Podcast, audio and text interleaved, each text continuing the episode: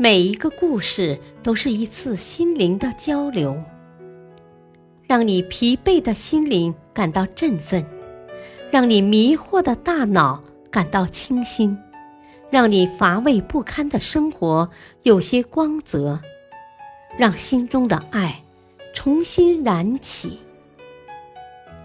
小故事，大道理。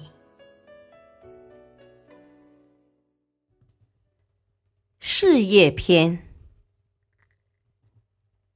三份一模一样的考卷。某公司打算招聘一名区域经理，于是便安排了三次考试。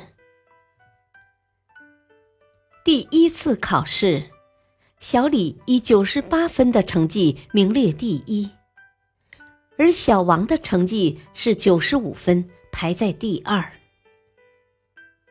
第二次考试的试卷刚一发下来，应聘的人员马上大声吵嚷起来。原来这次考试的试题和第一次的试题一样。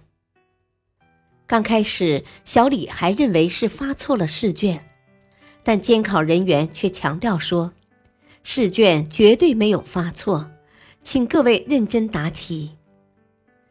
虽然不明白公司为什么这么做，但小李还是自信的把笔一挥，用了很短的时间便将试卷填满了，答案和上次的一模一样。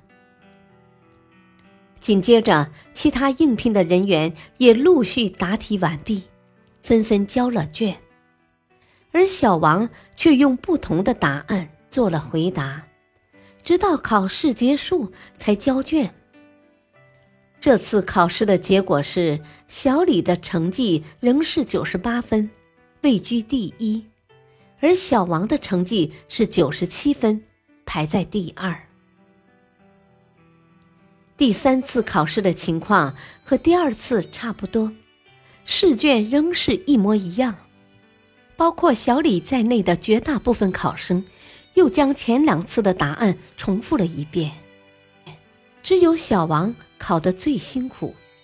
他绞尽脑汁，冥思苦想，时而写写，时而停下来思考一会儿，直到考试结束时，才将答卷交了上去。第三次考试的结果是，小李和小王都得了九十八分，并列第一。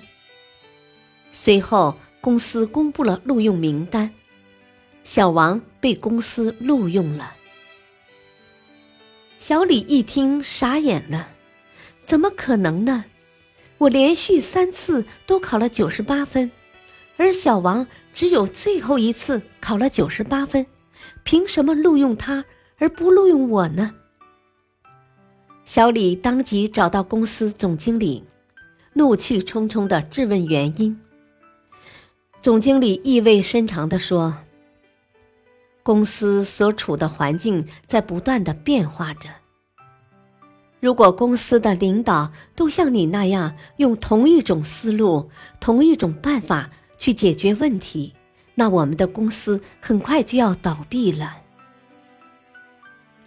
小李顿时哑口无言，羞愧的走了。大道理。社会在发展，环境在改变，只有不断的转换观念，改变思路，才能跟上时代发展的步伐，适应社会发展的需要，让自己永远立于不败之地。感谢收听，下期播讲观光电梯的诞生。敬请收听，再会。